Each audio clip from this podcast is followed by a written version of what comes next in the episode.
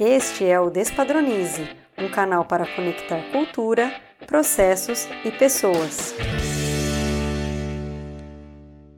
Olá, pessoal! Começa agora mais um episódio do Despadronize e hoje nós vamos falar sobre as temidas auditorias. E nada melhor do que um olhar do próprio auditor. Então, por isso, José Luiz Martini aqui com a gente. Muito obrigada, Martini.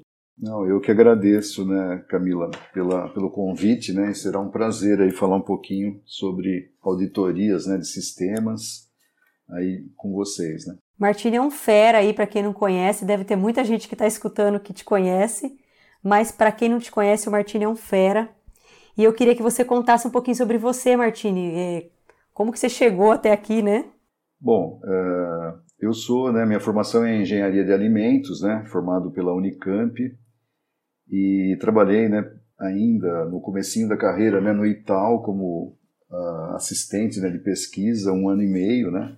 Depois eu encarei uma empreitada né, que teria sido uh, uma empresa familiar, né, no caso, uma empresa de carnes, né, frigorífico Martini, que é aqui em Valinhos, eu sou natural né, aqui de Valinhos, e uh, depois né, de, de 20 anos né, de trabalho na indústria, né, a gente uh, teve a oportunidade né, de. Uh, fui convidado né, para trabalhar numa certificadora, né, que é a BRTUV, e, e aí eu comecei, eu fiz o curso né, de auditor líder né, na 9001, uh, também tive um treinamento de HCCP, né, Uh, na verdade, eu tinha recebido esse treinamento, né, uma das primeiras uh, turmas né, do PAS, do Senai, né, lá em Vassouras, né, que tinha um núcleo né, para a implementação de alimentos seguros, né, e eu participei dessa primeira, acho que foi a segunda turma, né, que foi feita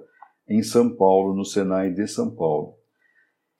E a partir daí, né, eu comecei a enxergar um, uma oportunidade né, de sair um pouco dessa vida né, que eu tinha de gerente industrial e de qualidade, né, e passei para então uh, a compartilhar né, meu trabalho entre uma consultoria né, e uh, na época né, eu era também responsável técnico né, pela, pela empresa familiar. Nós temos, né, ainda existe nessa empresa, uh, ela tem uma linha né, de produtos italianos, né, mortadela principalmente, né, bem reconhecida aqui no, na região, né? Mas já fazem 21 anos, né, que eu já não tenho mais nenhum contato, né, com essa empresa. Só, né, sou consumidor assíduo, né, dos produtos que eles continuam ainda a fazer com bastante qualidade. Nessa oportunidade que eu tive, né, na BRTUV, então eu comecei, né, a fazer todo o processo de trainee, né, uh, que na época, né, e até hoje, né, é um pouco demorado, né, isso costuma demorar em torno de seis meses a um ano, né, e eu tive a felicidade né, também de, na época, eles estavam precisando, né, de, uh, a BRTUV estava fazendo um,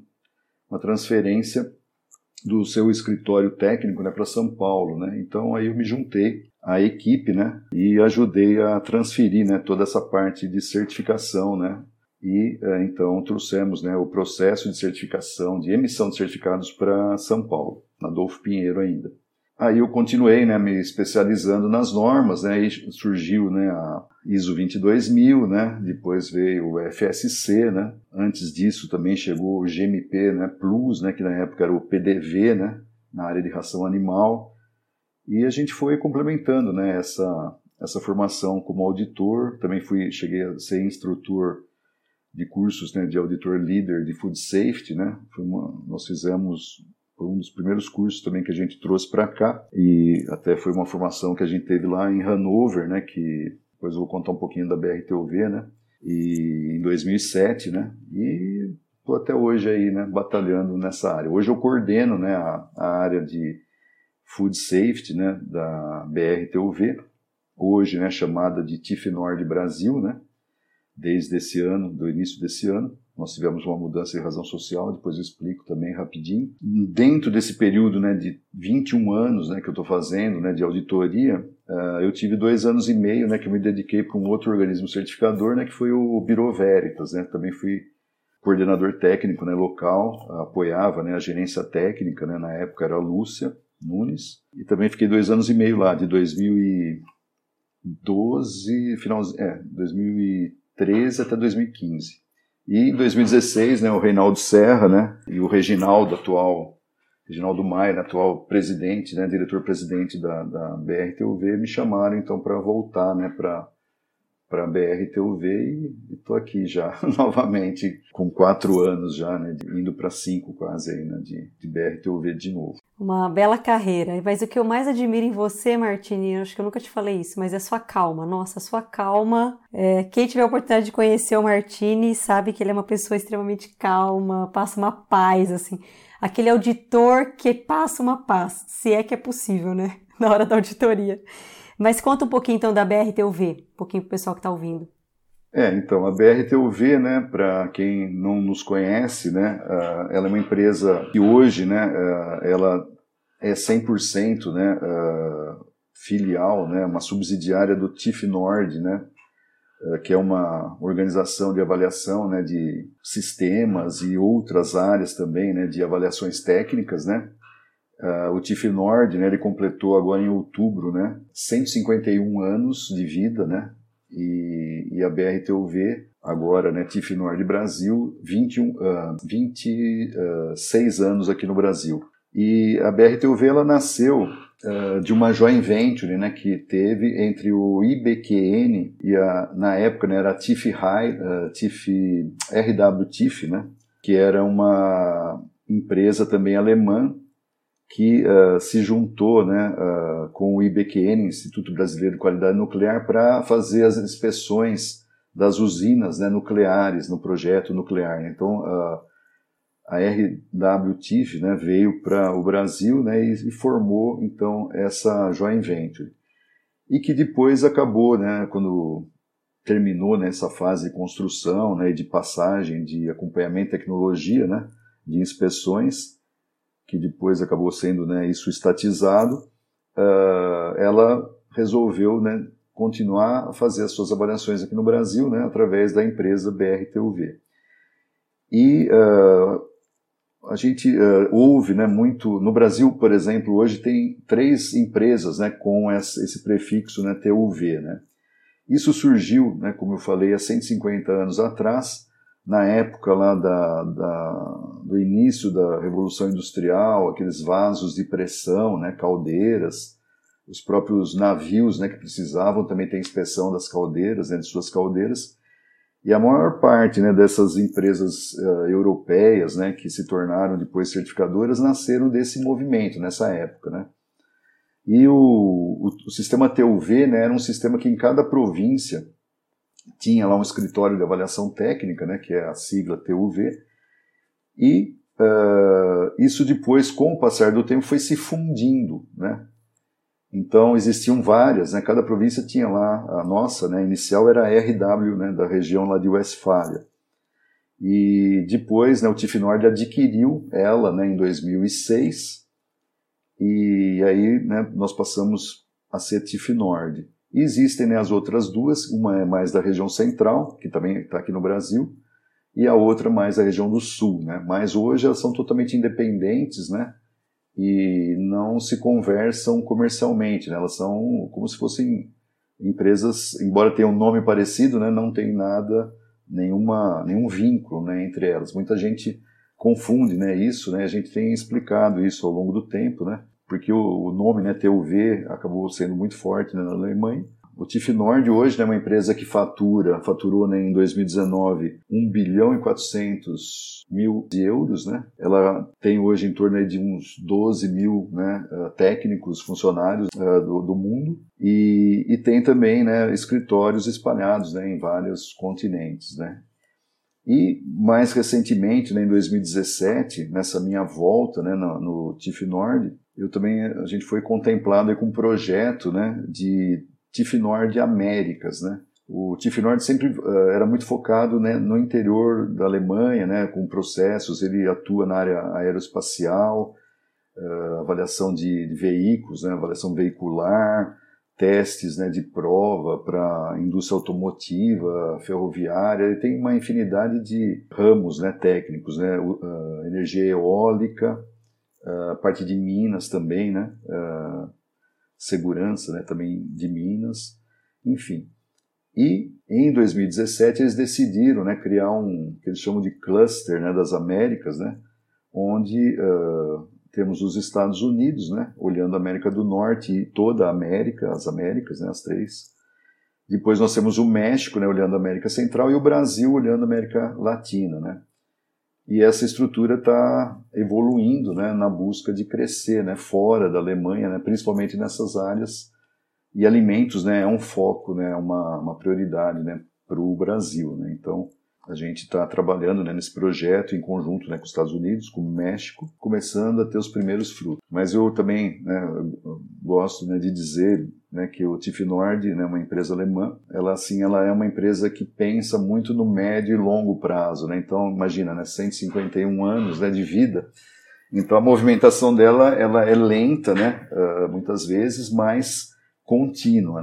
Ela manteve, por exemplo, essa a área de alimentos, né, nós não somos muito grandes né, aqui no Brasil, estamos talvez entre as 10 né, maiores certificadoras uh, que conseguem oferecer né, essa gama de, de produtos e serviços né, de certificação de alimentos, porém né, a gente uh, tem sido mantido como uma chama piloto, né, e agora parece que uh, foi dado né, o sinal para abrir a válvula né, do gás para que então a gente consiga né, é, decolar o balão aí, né? Ele estava estacionado, agora a ideia é que ele suba aí, né? E, e traga mais frutos aí, né? Então é, é, essa é a situação nossa, né, do TIF Nord aqui no Brasil. Nossa, mas é enorme, né? Muito interessante.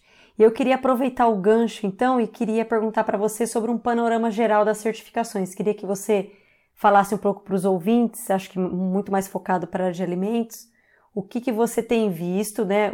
Primeiro um panorama geral e o que, que você tem visto de mudanças, de tendências nessa questão de certificação.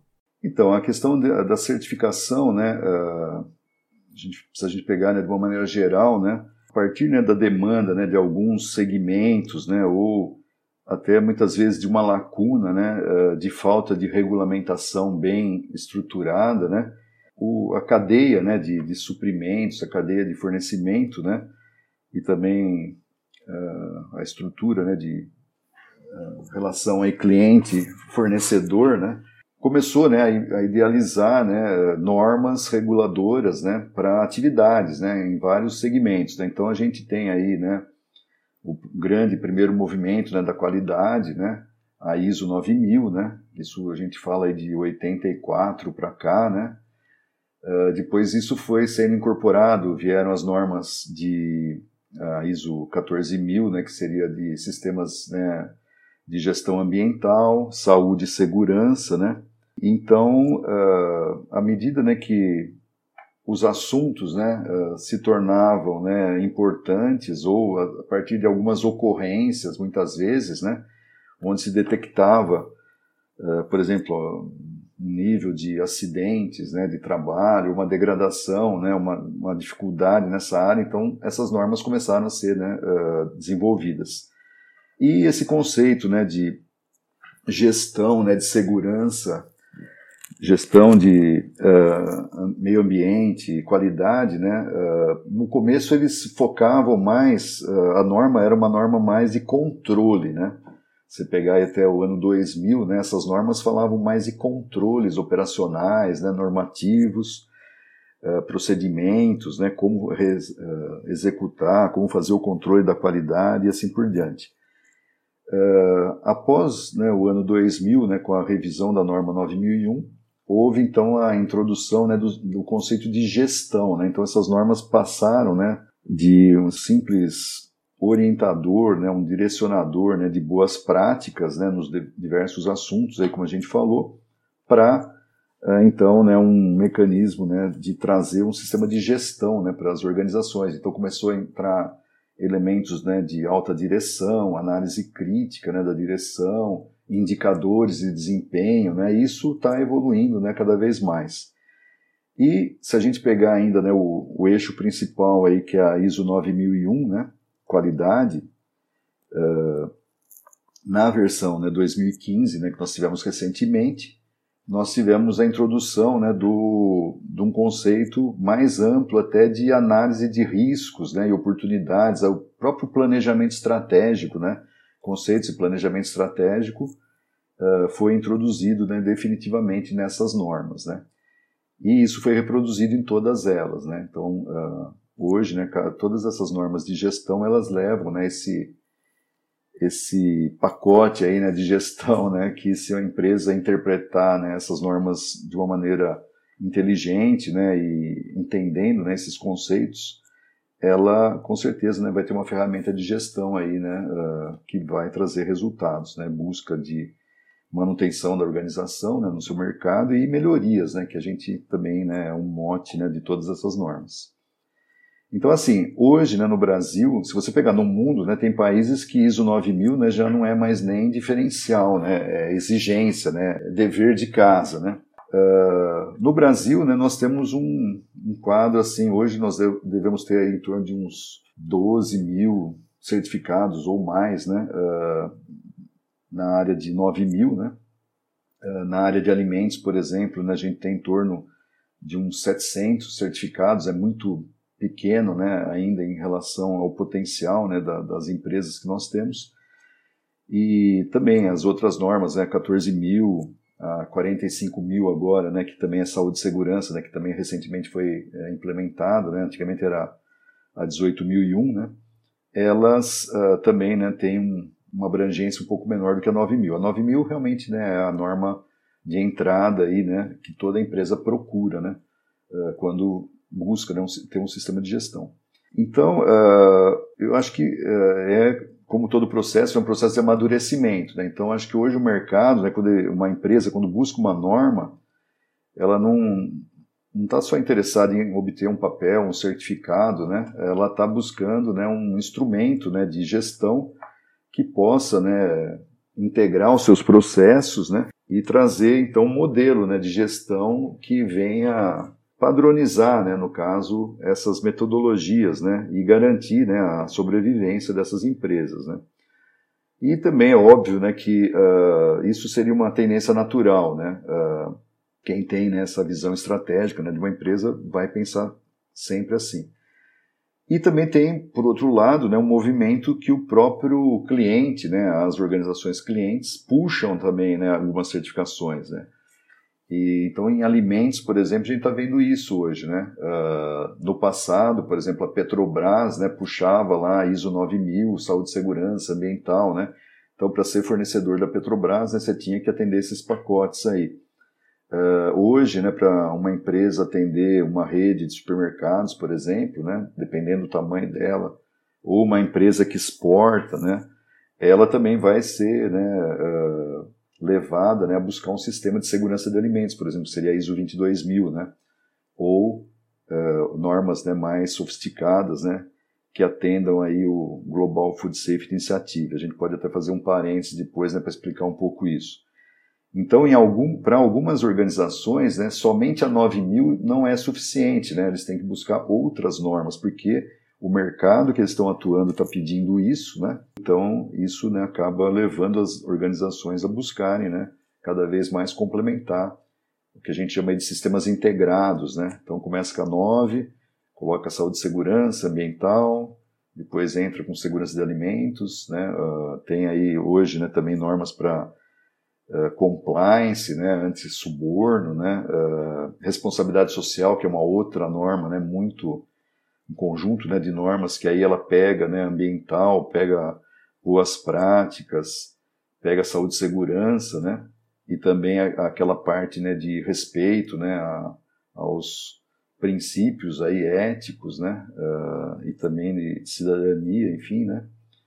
Então, assim, é um universo aí que a gente tem, né, para uh, ah, né, navegar aí, né, Uh, e é um setor que eu, assim, eu gosto muito, né, da diversidade, né, que é você poder atuar, né, dependendo do, do perfil da empresa, né, ela vai se adequar ao que, que ela precisa, porque é o que o mercado dela demanda, né, e também o que, uh, em termos de partes interessadas, né, uh, os organismos regulamentadores, principalmente, né, vão determinar, né, para, por exemplo, uma farmacêutica, ela, ela não pode ter só 9001, né, porque ela tem toda lá uma uma, uma demanda né, de regulatórios, né, a de alimentos é muito parecida, né, eu brinco, né, que a indústria de alimentos é, é a prima pobre, né, da farmacêutica, né, porque ela tem que ter a mesma a, tem a mesma responsabilidade, né, está vendendo alimentos, né, é um mas, né, muitas vezes você não consegue né, ter a remuneração né, esperada, né. Mas enfim, é, isso aí é só um, um comentário particular meu. Mas é isso. Não, eu acho super interessante essa questão de você falar sobre modelo de gestão, porque eu acho que ainda tem muito essa coisa de ai, esse negócio de certificação é muita burocracia, não serve para nada, é só um carimbo aqui para eu poder vender mais, para eu poder né, atender o meu, como você falou, meu fornecedor. E, e não é bem assim, né? Acho que se você olhar a certificação, como você falou, do jeito correto, implementar do jeito correto, você tem um diferencial. E, e, e aí eu até gostaria que você, é, é, se quiser abordar um pouco isso, mas já puxar aí para o food safety, que eu acho que muita gente confunde. Por que, que tem isso? Por que, que tem FSC? Qual que é a diferença? E, gera uma confusão, assim. Isso é um desafio, né? Uh, realmente, né, para uma empresa hoje, né? Na área de alimentos você tem, né, desde o do artesão lá, né, do micro, né, empresário, né, que produz lá a geleia dele, né, caseira, numa região, por exemplo, aqui, né, de, a gente, tá, em Valinhos aqui temos algumas empresas, né, artesanais, né, o pessoal faz a geleia de figo, né, Valinhos é a terra do figo, da goiaba, né, aqui no estado de São Paulo, e eh, tem, a gente está na região das frutas também, né? E vai, Minas, né? O queijo, aquele queijo né? mineiro, caseiro, né? Enfim. Nós temos, né? Uh, de, desse patamar, né? De uma padaria, né? De um, de um restaurante, né? Até né, uma, uma indústria né, multinacional né, que atende né, uh, o mundo todo né, com seus produtos, né, passando também né, pela cadeia de matérias-primas, né, quando você olha aí soja, né, o Brasil né, é um, realmente né, tem um potencial. Os alemães né, eles falam né, que a gente tem que expandir aqui né, na, no Brasil porque eles não como que pode, né? Nós temos que ter é, esse mercado de certificação aqui no Brasil, ele tem que né, crescer porque é um é pré-requisito, né, também para exportação, né, tal.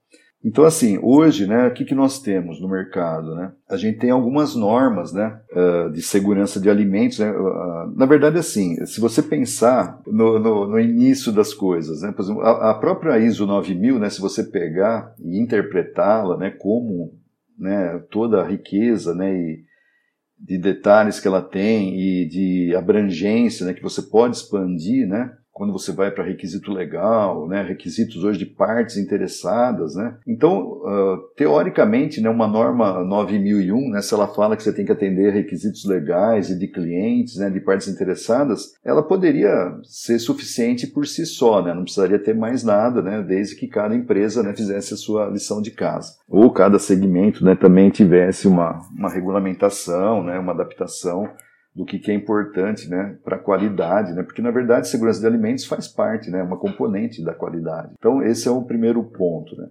Porém, isso a gente sabe que não, não é suficiente. Né? Então no mundo começaram a surgir, uh, além né, da 9000, dos requisitos da qualidade, uma coisa importante né, e um diferencial que nós temos na área de alimentos é uh, essa metodologia né, de análise de perigos e pontos críticos de controle. Né? E também o conceito de boas práticas de fabricação, né? ou seja, tem que ter um ambiente uh, higiênico, né, uh, tecnológico, né, que seja propício para você processar alimentos né, que vão ser comercializados por um determinado período, né, não aquela, aquela coisa artesanal que em duas horas né, você consome e não vai ter nenhum risco né, para quem consumir. Uh, no caso de um restaurante, por exemplo, né, ou em casa, né, quando a gente processa em casa, quando você pensa em industrializar alimentos né, e comercializá-los, eh, você tem que ter, né, então, uh, alguns requisitos adicionais, e a própria legislação também impõe isso. Né? Então, o uh, que, que começou a acontecer? Ah, bom, então eu sou uma indústria de alimentos, eu tenho um sistema da qualidade, porém eu tenho que atender a PPCC, né, ou o HACCP, né, Análise Perigos e Pontos Críticos de Controle, ou em inglês, né, Hazard Analysis and Critical Control Points. O que, que é isso? Né? É uma, uma ferramenta que vai prevenir né, os perigos, né, a ocorrência de perigos, vai identificar os perigos que você tem numa cadeia produtiva né, de alimentos ou no processo produtivo e vai tentar estabelecer medidas de controle para atenuá-los, né, para que eles não aconteçam. Isso nasceu, né, como todo mundo já deve saber, né, mas talvez alguns né, não, que não sejam no setor de alimentos, isso nasceu lá das viagens espaciais, né, ah, lá no projeto do primeiro astronauta né, em órbita, foi encomendado né, essa, essa ferramenta, né, que na verdade foi uma adaptação também uh, do que já existia na indústria automotiva, né, que estava nascendo também, que é o FEMEA, né, análise de falhas. Né. Então, o, isso na automotiva é muito usado. Né, então, nós temos, por exemplo, na automotiva, uh, a, a, norma, né, antiga ISO-TS, né, agora IATF, né, que, que coloca, né, além da 9000, né, você coloca também essas ferramentas, né, estatísticas e também da, da técnica né, de FEMEA para analisar possíveis falhas, né, para evitar acidentes, né, enfim, que podem levar à morte.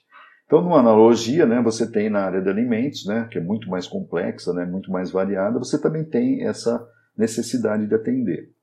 Isso até está prescrito, né, desde lá de 93 aqui no Brasil, né, tem uma legislação uh, da Anvisa, né, que pedia que uh, o controle de qualidade no, dos alimentos, nas indústrias, indústrias de alimentos, fosse uh, baseado na análise de perigos e pontos críticos de controle. 93, né?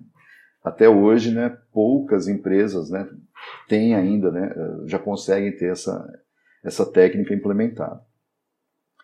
Então, o que, que aconteceu, né?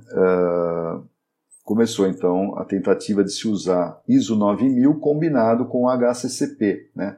Existe um documento, né, que é o Codex Alimentários, né, publicado lá pela FAO, uma divisão da FAO, né, e que uh, essa instituição publica né, documentos uh, que prescrevem lá um monte de padrões, né, uh, tanto de processo, que é o caso né, desse documento do HCCP, que é que até agora, né, no mês de novembro, né, ele era válido, 2000, é válido ainda, né, a última versão dele de 2003, que mostra né, a ferramenta do PCC, e agora foi atualizado né, em 2020, recentemente, nós temos uma nova versão uh, com algumas, uh, alguns incrementos né, nos conceitos, atualização de conceitos uh, né, dessa técnica. Bom, então, o que, que o pessoal fazia? Né? Pegava ISO 9000 e agregava o HCCP né, e vamos atendendo o mercado. Aí na Europa né, e nos Estados Unidos surgiram movimentos distintos né, de uma certificação específica. Né? Então, nos Estados Unidos surgiu o SQF, né, que criou lá um protocolo tanto para produção primária quanto para produção secundária, né, seria né, a indústria de alimentos, né, que era praticamente na aplicação do APPCC, com conceitos de qualidade. E na Europa surgiram né, os esquemas BRC e IFS, um na Alemanha, né, IFS na Alemanha e BRC na, na Inglaterra, que era para, principalmente né, para atender aqueles uh, grandes redes né, de supermercados retalhistas, né, que eles chamam, né, retail, né, lá da, da, da Europa, para estabelecer, por exemplo, aqueles que faziam marcas próprias, né, como a gente tem aqui também hoje no Brasil, né, que tivesse também né, regras né, de segurança de alimentos e de qualidade. Né? Então, BRC e IFS fundiu também ISO 9000 com conceitos de legislação, de boas práticas, mais HCCP, e então se criou esses dois novos protocolos, que eram mais focados lá na Europa, mercado europeu, né? e também mais focados para empresas que produziam alimentos para consumo final. Aí o que, que aconteceu, né? Uh, em 2005, né, a ISO, né, falou, puxa, né, tem tanta norma aí, né, vamos tentar lançar então, né, uma norma para segurança de alimentos. E aí lançou-se a ISO 22000 em 2005, que foi traduzida aqui no Brasil, né, para a NBR 22000 2006, né. Ah, muita gente pensa que são duas normas diferentes, né, mas isso acho que já está superado, ah, mesmo porque já foi publicada 2018, né? Então acabou com essa é, diferença né, de anos de tradução aí né, entre o Brasil e a, e a norma internacional. Porém, o mercado não aceitou, né? Talvez por até um defeito, entre aspas, né? Se é que a gente pode chamar de defeito, porque uh, a ISO 22000, uma vez que já existia 9000, ela não incorporou os requisitos como a ISO, por exemplo, TS, né? Uh, fez para automotiva, a, a ISO-TS hoje, né, o IATF, ele já embute o, o, a norma ISO 9000. Quem é certificado em ISO-TS ou IATF, uh, ela, ela também é certificada automaticamente na 9000. E a ISO talvez ela cometeu esse erro, né? Ela, ela, ao invés de lançar um documento complementar à ISO 9000, ela lançou uma norma nova. Então, o que, que aconteceu? A estrutura do HCCP, a gestão né, de um sistema de segurança foi traduzida numa norma, só que o pessoal do BRC e do IFS falava, pô, mas a minha norma tem a qualidade, né? Você, se aplicar só a ISO 22000, você não vai ter a qualidade embutida. Bom, aí o pessoal fala, não, mas eu tenho a 9 e tenho a 22, né? Mas enfim, o, o mercado não, não aprovou isso. E aí se juntou, né, um, novo grupo né, de partes interessadas. Né? Eu estou frisando bastante né, partes interessadas porque é um termo hoje né, das normas de gestão, né, atender as partes interessadas, né, os requisitos. É, a parte interessada hoje está definida né, lá na, nas normas ISO, da, da linha ISO, né, todas as normas né, da linha ISO falam né, que a organização tem que ver o seu contexto né, e em relação às partes interessadas, que né, pertence à cadeia né, uh, de interesses e de objetivos né, da, dessa própria organização e tem que identificar os requisitos delas. Então surgiu né, o Global Food Safety Initiative, né, que também foi uma junção né, de empresas uh, e entidades, na verdade, né, que procuraram falar, puxa, né, vamos padronizar esse negócio aí, né, para poder ter um alto mútuo reconhecimento, né, desse monte de, de normas, né, que nós temos. E aí criou-se então, né, um modelo, né, de, de equivalência, né, onde uh, no começo, né, a SQF, BRC, IFS e FSSC, né, então se tornaram né, equivalentes. E a partir daí outras normas também começaram a ser incorporadas. E a situação atual hoje né, é que ainda mesmo né, debaixo desse modelo né, de, de comparação entre normas, né, de reconhecimento, existem né, ainda alguns segmentos que insistem né, em colocar requisitos adicionais. Né, isso confunde mais ainda né, Uh, não diria que confunde, né, mas uh, eu diria que dificulta talvez né, um pouco mais a, a vida né, das empresas. Bom, então eu falei né, de uma maneira geral do, do que tem, né, tudo que tem aí, né, as mais conhecidas principalmente né, aqui no Brasil. Aí, se eu sou uma empresa, né, quem está nos ouvindo, né, espero que tenham muitos, né, fala assim, putz, o que, que, eu, que, que eu faço, né? Que norma que eu vou escolher, né? Que que eu, né, né no meio de tanta opção, né? Então, assim, de uma maneira uh, muito simples, né? A gente tem que enxergar qual que é, primeiro, dentro da cultura né, da organização, né? Normalmente a, a organização tem lá a sua cultura, né? Ela nasce lá com seus fundadores, né? Enfim, vai desenvolvendo, né? Porque para ela ficar no mercado, ela tem que desenvolver, né? Uma, um, os princípios, né? Enfim, de qualidade, né? De, de conceito empresarial, né? Então ela tem que analisar né, o que, que ela quer. Né? Então, por exemplo, se eu quero atuar no mercado global, com certeza né, eu vou ter que ir atrás dessas normas reconhecidas pelo Global Food Safety Initiative. Qualquer uma delas seria bem-vinda, né, porque uh, ela vai ser aceita no mundo todo. Né? Agora, eu estou no mercado nacional, né? Sou uma empresa ainda que não tenho nada de, né, de tenho lá boas práticas, atendo, atendo, legislação basicamente, né? Mas não tenho nada de sistema. Bom, aí ela vai começar a pensar, né, o que, que é melhor. Eu já tenho HCCP implementado? Ah, já tenho porque, por exemplo, o mapa através dos programas de autocontrole me pede, né, que eu tenha isso. Bom, eu já tenho boas práticas, eu tenho HCCP, talvez eu possa partir então para uma certificação, né? Inicialmente, né, uh, existe um modelo de transição que é chamado Global Markets, né?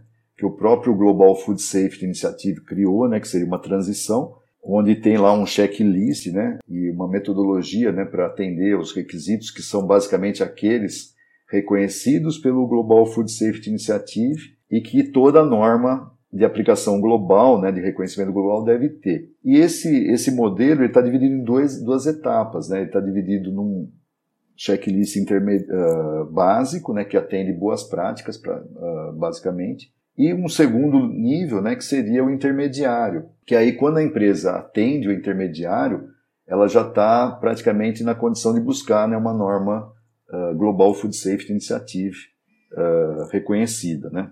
Então, o caminho né, é de crescimento gradual, né? Quer dizer, se eu não tenho nada, eu vou começar a implantar boas práticas, implantar HCCP, atender legislação, né? Melhorar minha infraestrutura, né? Eu não preciso nem ter certificação. Muitos uh, clientes, né, aceitam, né, essa, essa, essa fase inicial, né?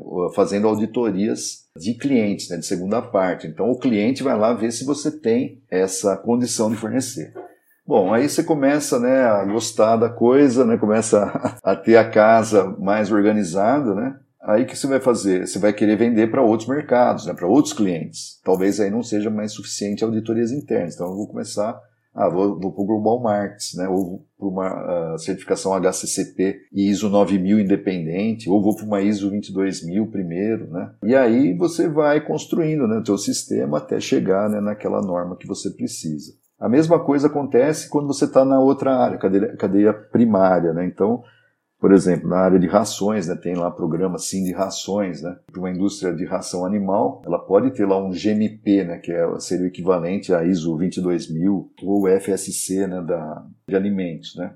Então, ele vai começar lá com o sim de rações, tem o nível básico, tem a, depois o nível 2, né, que é com HCCP, mais boas práticas, e depois ele vai partir para uma certificação acreditada, né? Acreditada significa, né, que ela é eh, validada por um organismo tipo, né, acreditador em metro, né, que é aqui no Brasil, que é o CEGECRE, né, que é uma divisão do Imetro, né, que, que faz acreditação. E no nosso caso, por exemplo, é uma empresa alemã, a gente é acreditado em muitas normas pelo DAX, né, da Alemanha, e tem outras subsidiárias que também têm acreditação, né, e que conseguem ter o UCAS, né, da, da Inglaterra, enfim, cada um né, tem o seu, o seu organismo, né, para acreditar aqueles esquemas que você pode fazer, aqueles protocolos, né. Essa palavra protocolo está tão, tão divulgada, né, mas são protocolos, né, de certificação, né, adotados aí pelas organizações. Não sei se eu respondi aí, né, se foi claro a exposição. Não, com certeza, é uma verdadeira aula, né? Acho que quem está escutando estava perdido, que não sabia né, para que lado olhar, porque realmente são muitas siglas, né, são muitas coisas. Eu acho que foi uma aula e, e, e, contou um pouco da história ainda, muito bom. Mas tem uma coisa assim que eu acho que a auditoria deixa as pessoas, principalmente quem está ali na execução, de cabelo em pé, né? Fica, meu Deus, vai ter auditoria, socorro, né? O que, que, o que, que eu faço? E eu queria que você falasse um pouco do olhar do auditor é, o, o que, que, o auditor vai ver? É, o que, que ele vai ali olhar? O que, que a pessoa que está ali tem que se preocupar? Porque eu acho que existe também um meio que um fantasma, né? Parece que o, o auditor é o maior bicho-papão que vai chegar ali e vai, é, nossa, ser uma experiência terrível. E não é bem assim, né? O auditor, né, na verdade, ele é um verificador, né? Ele é um é, ele vai uh, fazer uma avaliação, né, uh, independente. Assim, primeiro vamos entender um pouquinho. Uh, acho que é importante né, entender que existem três níveis né, de auditorias, né, que isso é ministrado, é, é informado né, nos cursos de auditor interno, né, auditor também líder, né, que auditores que querem ser né, auditores para trabalhar em certificadoras. Né? Então, assim, rapidamente, né, existe auditoria de primeira parte, né?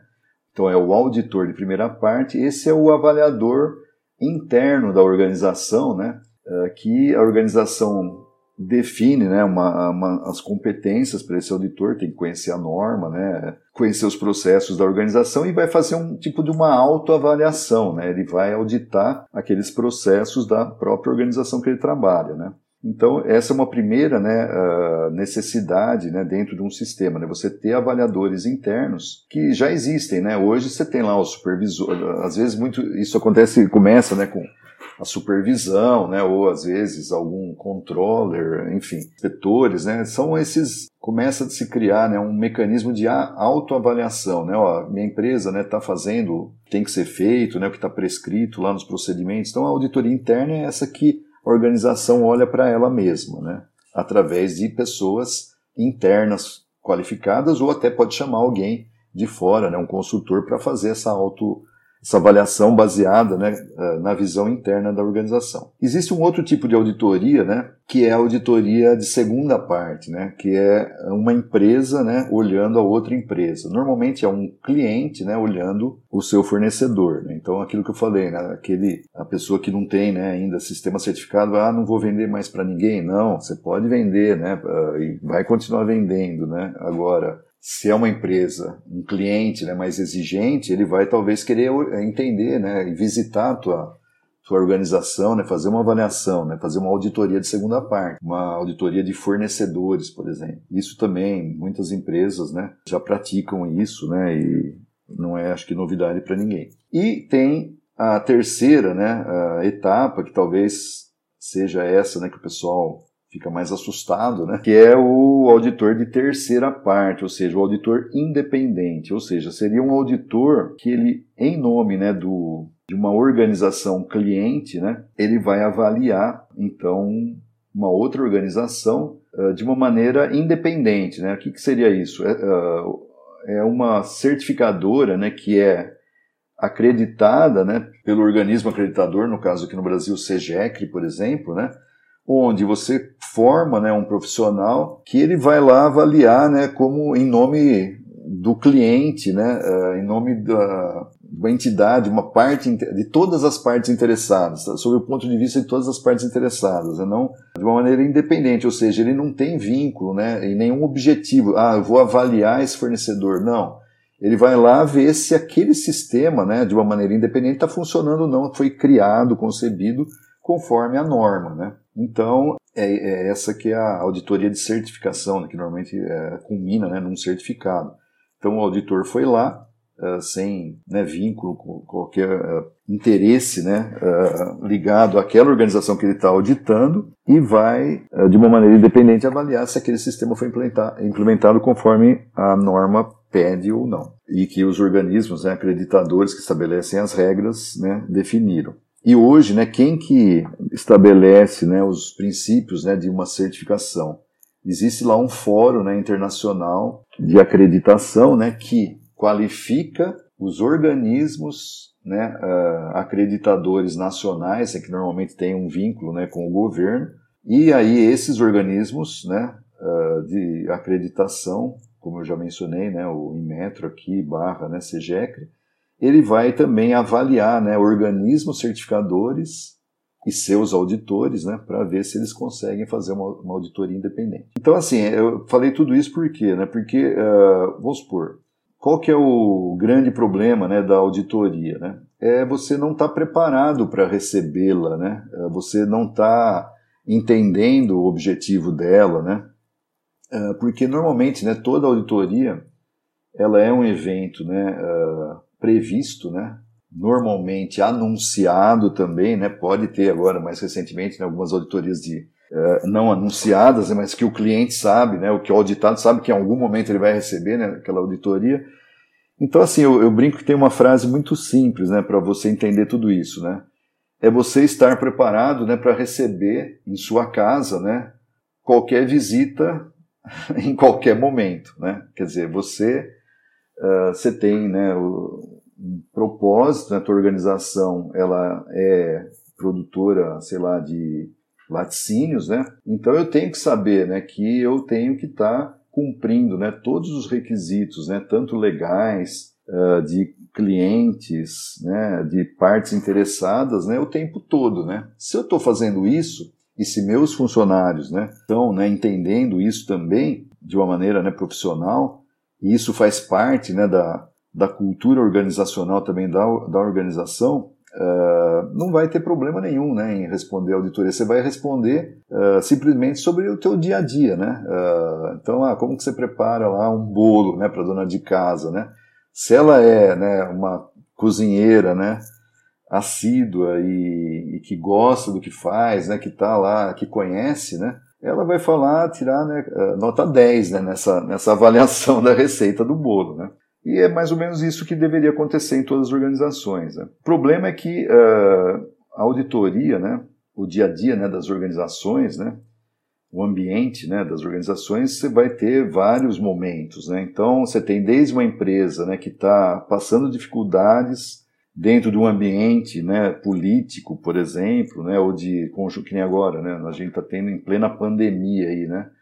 Então, é, tudo isso né, é, vai afetar né, as condições de uma auditoria. Né? Então, é um, um exercício né, é, que, que é comunicação com as pessoas, né? mexe com o psicológico né, também das pessoas. Um dia eu posso estar bem, né, outro dia eu posso não estar bem, e esse princípio né, que eu falei, né, de você ter que estar preparado né, o tempo todo né, para receber né, um questionamento do que você está fazendo, tem que, né, de alguma maneira, ser incorporado né, e você tem que ter recursos né, e conhecimento, né, experiência, treinamento né, para poder receber. Então, se a empresa né, busca uma excelência uh, através de um sistema de gestão, e isso está compromissado, né, desde o do alto escalão, né, da, do, dos proprietários e quem decide, né, da alta direção, até as pessoas, né, que estão construindo, né, e trabalhando no dia a dia, né, em cada função,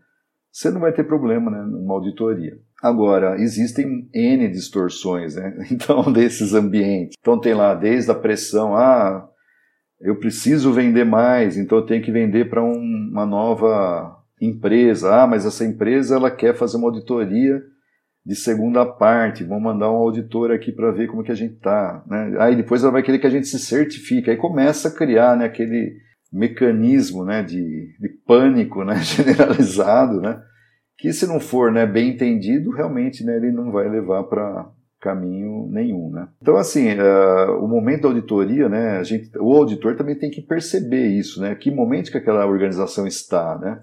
E até o organismo certificador também, quando ele projeta né, um evento de avaliação, ele tem que conhecer a organização em que estágio ela está. Imagina, por exemplo, né, você chegar numa empresa que nunca ouviu falar né, de que está atendendo lá minimamente né, as, as condições uh, legais, né, e você já falar, não, eu vou certificar nessa empresa daqui dois meses, né, porque o cliente tal está querendo uma certificação não vai dar certo, né? Porque o auditor vai chegar lá, não vai encontrar nada, né? Vai ser um trauma generalizado. Então a organização também tem que saber, né? Essa dinâmica, né? Tem que dar um, uma cadência, né? Na, na, na, evolução, ter esse autoconhecimento, aí entra auditorias internas, avaliações internas, para chegar né, no, no momento de falar, não, agora eu estou pronto, né? Eu posso receber até uma auditoria de nível global aí, né? Porque a gente tem tudo, né, para demonstrar. Agora, se você não tem uh, né, ainda aquele requisito implementado, né, e chama auditoria, não vai dar uma coisa boa, né? Vai, aí você vai, o auditor, lógico, né, ele vai ter que apontar, né, que existe uma, uma deficiência.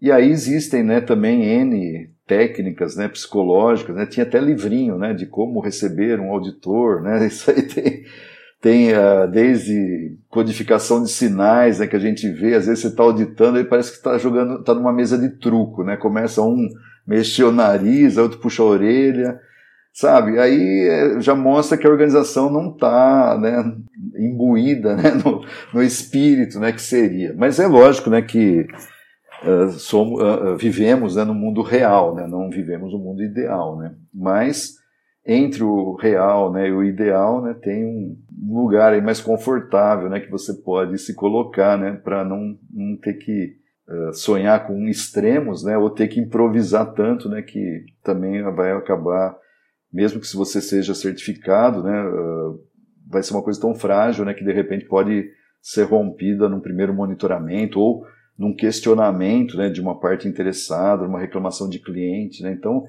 é um, uma cadeia de responsabilidades aí, né, muito complicada, né, que também a organização tem que perceber, né, a certificadora, ela vai lá fazer uma amostragem, né, ela vai fazer tipo um teste, né, nada impede, né, como na Covid aí que a gente tá vendo, né, eu testei hoje, tô, tô aprovado, né, tô sem o vírus, mas aí uma semana eu posso ter me contaminado, né, e, estar tá com o vírus novamente. Então é, é um trabalho contínuo, é por isso que fala melhoria contínua, né? monitoramento, e é isso. E acho que é bem o que você falou, né? Uma mudança de cultura, porque se você muda essa cultura, você, é, como você falou, você não precisa ter uma linguagem de sinais para tentar enganar o auditor, porque é bem isso, assim, para quem já.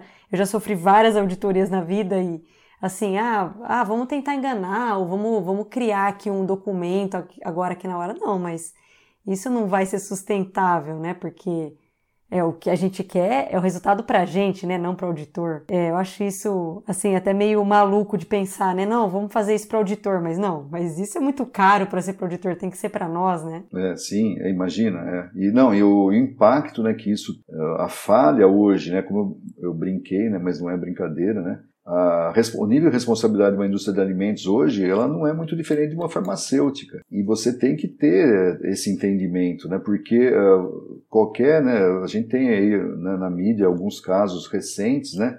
Que muitas vezes até independem, né? Da, muitas às vezes pode até né, ter algum desvio, enfim, mas às vezes é um problema técnico, né, não previsto, né, e aí por isso que você tem que ter um sistema de gestão que sempre está atualizando, sempre está testando, né, eh, se autoavaliando, né, para ver se de repente uma falha de processo, uma mudança de processo, a norma, né, todas elas falam hoje muito de mudança de processo, né, então aí você pede, né, às vezes lá, como é que tá, como que vocês tratam mudança, né, Aí o cara faz lá né, eh, um ou dois né, formulários de mudança, mas de repente um projeto né, totalmente novo, ele está fora da, da mudança, foi tipo né, definido goela abaixo pela alta direção. Estou dando assim exemplos né, mais malucos aí, que não acontecem né, no dia a dia, mas que, que realmente, né? Então, uh, novamente, né, se você não tem todo mundo entendendo isso, né?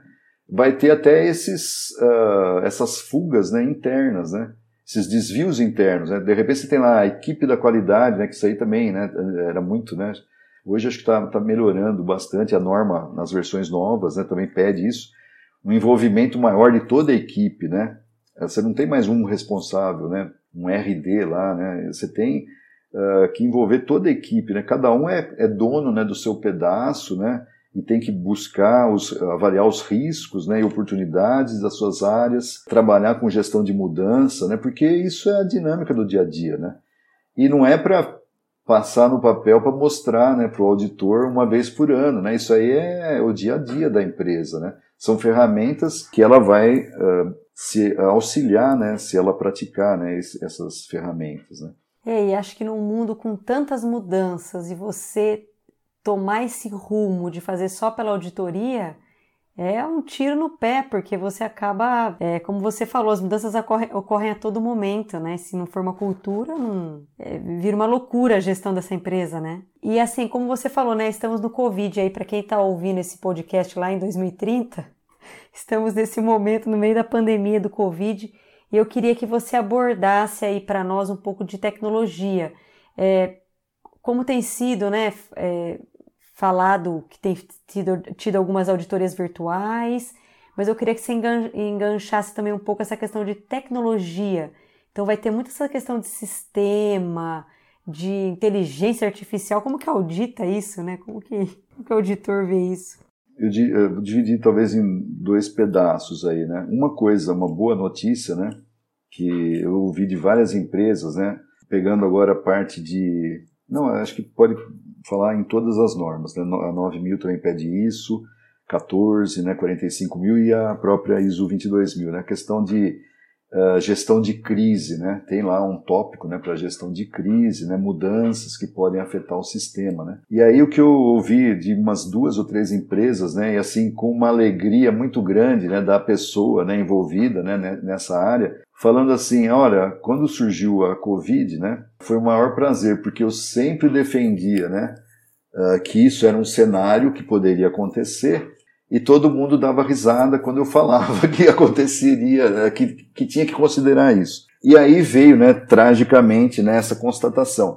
E aí uh, essas empresas né, usaram justamente aqueles cenários né, e, e não tiveram muito trabalho né, de adaptar né, a essa nova realidade, principalmente naqueles protocolos lá, né, de que a Anvisa publicou, parará. Então isso é uma coisa legal, mostra, né, que a norma, né, se bem praticada, né, bem interpretada, né, ela dá elementos, né, para você uh, uh, enfrentar, né, crises, inclusive, né, crises enormes, né, como a gente está vivendo. Ela oferece mecanismos para isso. Com relação à, tecnologia, né, como a gente estava comentando um pouquinho no início, né, antes do, de começar o nosso eh, bate-papo, uh, a própria estrutura, né, o IAF, né, no caso, e a própria ISO, né, eles estavam uh, percebendo já a necessidade né, de você uh, implementar uh, técnicas né, mais modernas né, de auditoria, né, adaptar as técnicas de auditoria né, com técnicas de informação, né, no caso.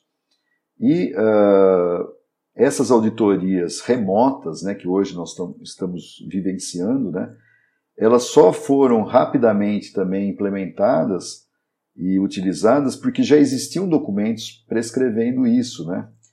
inclusive a própria né, BRTUV, o TIF Nord, né, nós somos acreditados pelo SEGECRE né, em algumas normas, né, ISO 9, 14, né, 45 mil. E uh, os nossos escritórios, né, auditorias documentais, já estavam sendo feitas há dois anos através de auditorias remotas. Né? Então o auditor antigamente vinha até o nosso escritório né, e parte né, dessas auditorias foram substituídas por técnicas de informação. Então, o pessoal acessava parte de documentação né, toda por uh, remoto, né, meio remoto.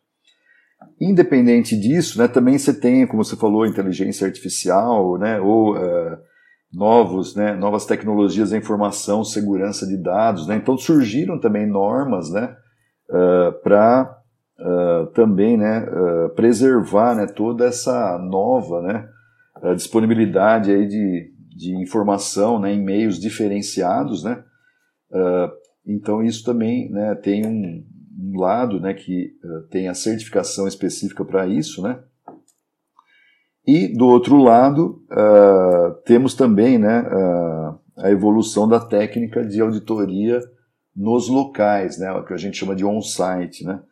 Então, com a pandemia, uh, foram uh, liberados né, algumas possibilidades de você auditar remotamente né, as empresas, baseada no risco que elas têm. Né? Então, uh, muitas empresas mais simples, né, você tem que fazer sempre uma análise de risco. Né? Então, é obrigatório isso. qual é o risco né, dessa minha empresa se eu não estiver presente? Né? Qual é o risco de uma auditoria remota? Né? não dar certo, né, ou perder informação, né? Então, nesse aspecto, uh, né, foi se abrindo né, algumas possibilidades para alguns segmentos. O caso de alimentos foi um dos últimos né, a serem liberados, né? E pelo fato da pandemia né, se arrastar, uh, hoje né, é possível se fazer auditorias na ISO 22000, uh, em outras normas também. O próprio FSC né, permitiu que auditorias de monitoramento ou auditorias de, certifica, de recertificação seria possível, através de uma análise de risco, né, você fazer também auditorias remotas.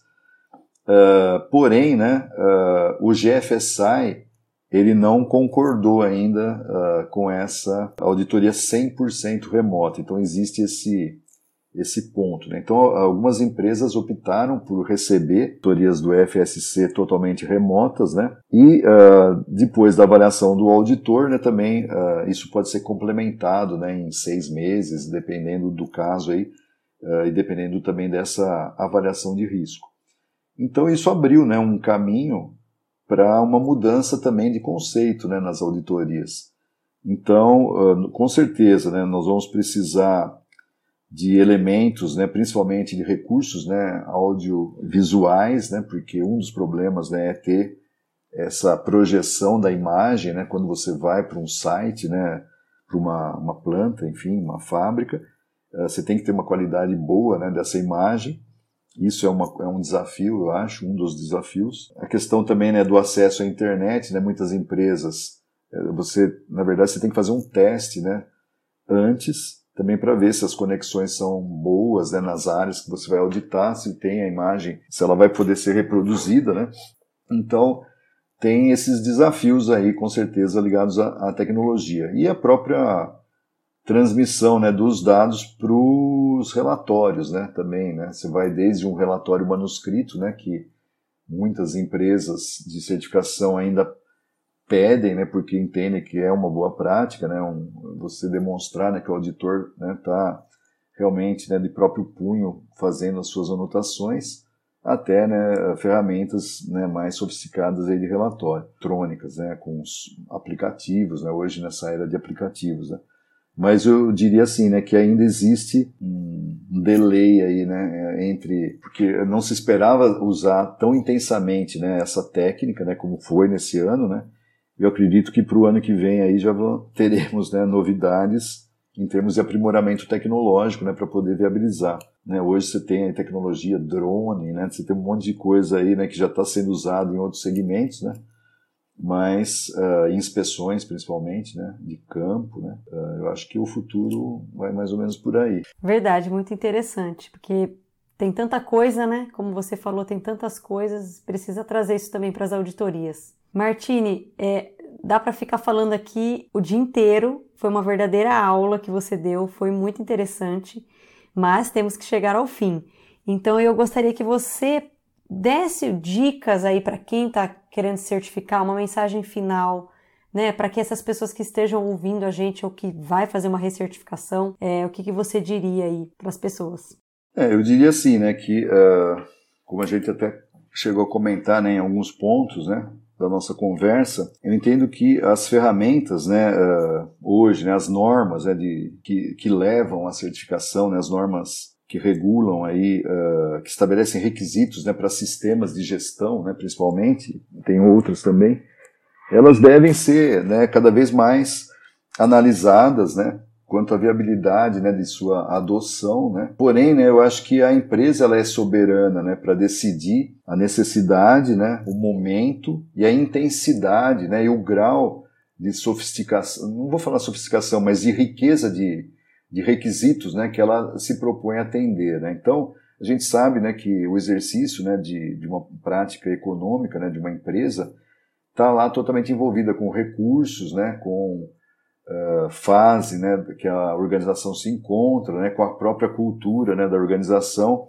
Então, eu acho que cada empresa né, ela tem que se colocar, né, fazer uma autoanálise né, de o que realmente ela precisa, o que, que ela deseja, né, uh, fazer uma análise de riscos né, e oportunidades, né, entender o contexto né, que ela está vivendo, que é tudo que a norma né, fala, né, que essas normas falam no seu, nos seus capítulos iniciais, né, e decidir um, um caminho aí, né, em busca dessa excelência, né, que ela pode conquistar utilizando, né, essas normas, né, de gestão. Lógico, sempre pensando, né, que uh, existem, né, restrições, né, com certeza, e ela tem que buscar o que é prioritário, né, o que é mais importante o que vai dar um retorno, né, em termos de segurança de negócio, né, e segurança para os seus clientes, né, dentro da cadeia que ela atua lá de suprimentos, né? Eu acho que não se deve, né, nunca se afobar, né? Uh, não sei, é um termo meio antigo aí, né? Mas uh, buscar, né, as coisas com calma, mas com uh, perseverança, né, e com continuidade, né? Então, e buscar elementos também ajuda, né? Às vezes ela tem a equipe que é autossuficiente de conhecimento, né? Se ela não tem isso, ela pode buscar ajuda também, né, através de consultorias, né, organismos também que prestam né, essas assistências, SEBRAE, é, consultorias mesmo né, eh, consolidadas, consultar também em termos de perguntar né, as próprias certificadoras né, qual seria um caminho, né, expor o problema, né, discutir com, a, com as certificadoras né, qual seria o melhor modelo né, de, de certificação para atender aquele mercado né, ou aquele momento que a organização vive. Acho que não tem muito segredo, não. É, é usar as técnicas né, de gestão e de percepção de negócio, que todo empresário é expert nisso, né? E buscar trazer isso para o dia a dia deles, né? Arregaçar as mangas, né, Martini? Não tem jeito. não tem varinha mágica, né? É, não é fácil. E saber que não é fácil, né? Mas não é impossível, né? Acho que é isso que é o primeiro alento aí, né? E se fazendo, né, com consciência e no momento certo e com as condições, né, uh, compatíveis né, com a cultura e com a, que a, a filosofia né, da organização, uh, não vai doer né, e não vai ser traumático. Né, pelo contrário, né, vai cada vez mais crescer né, e trazer satisfação para todo mundo que participa né, desse projeto. Com certeza, e vai e vai colher frutos, com certeza. Martine, nossa, não, não sei nem como agradecer, foi assim, incrível, foi uma aula mesmo, uma aula de pós-graduação, hein? Uma aula de pós-graduação aqui grátis. Então eu queria agradecer muito, né, a sua presença, a sua dedicação aqui dessa horinha aqui com a gente. E gostaria que você fa é, falasse para o pessoal quem quiser te procurar, se tem alguma rede social que você está, quem quiser tirar mais dúvidas aí com você? Sim, é, nós uh, estamos, né, uh, eu tenho o LinkedIn, né, estou no Facebook também, uh, tem o site, né, da, da BRTUV, né, do TIF Nord, que é www, né, ponto, uh, Brasil, né, ou se você colocar no Google, Google, desculpa, BRTUV, né, você vai entrar lá, né, no TIF Nord Brasil, né, e lá nós temos até também uh, alguns webinars que nós ministramos, tem um sobre é, essa questão de como começar né, a certificação, focando aí FSC, que é legal, está disponível também lá para download, né? E o meu e-mail, né, que é jmartini, né, arroba tuv nord, N-O-R-D, né, ponto com. A partir do e-mail a gente pode, né, tem também WhatsApp, podem marcar aí também 19, né, 997972409 e estou aqui em Valinhos, né, região de Campinas, a RMC, né, que a gente brinca, e à disposição aí, né, para qualquer consulta, é, a gente está sempre né, pronto para discutir aí novos desafios, né. E aprender, né, aprender mais também, né, e realmente nesse mundo não se sabe nada. Isso é a grande certeza, né? Porque é muita coisa. Com certeza. Não tem desculpa, então. O pessoal pode buscar conteúdo, pode buscar falar com você. Então, mais uma vez, Martini, muito obrigada aí por você estar aqui conosco. Eu que agradeço, né? E esperamos aí que a gente possa voltar em outras vezes e também, de repente, né, dentro lá da BRTV, a gente abre as portas também para você, Camila. Estamos lá à disposição para qualquer momento aí trocar algumas ideias. Muito obrigada. Então, pessoal que nos acompanhou até aqui, muito obrigada. Tchau e até semana que vem. E este foi mais um episódio do Despadronize. Eu sou Camila Nascimento, responsável pela produção e apresentação desse podcast, com edição de Raquel Venturini. Lembrando que o Despadronize é um canal de conteúdo da ESA e você pode nos acompanhar pelo LinkedIn ou pelo nosso blog exaprocessos.com.br. Até semana que vem!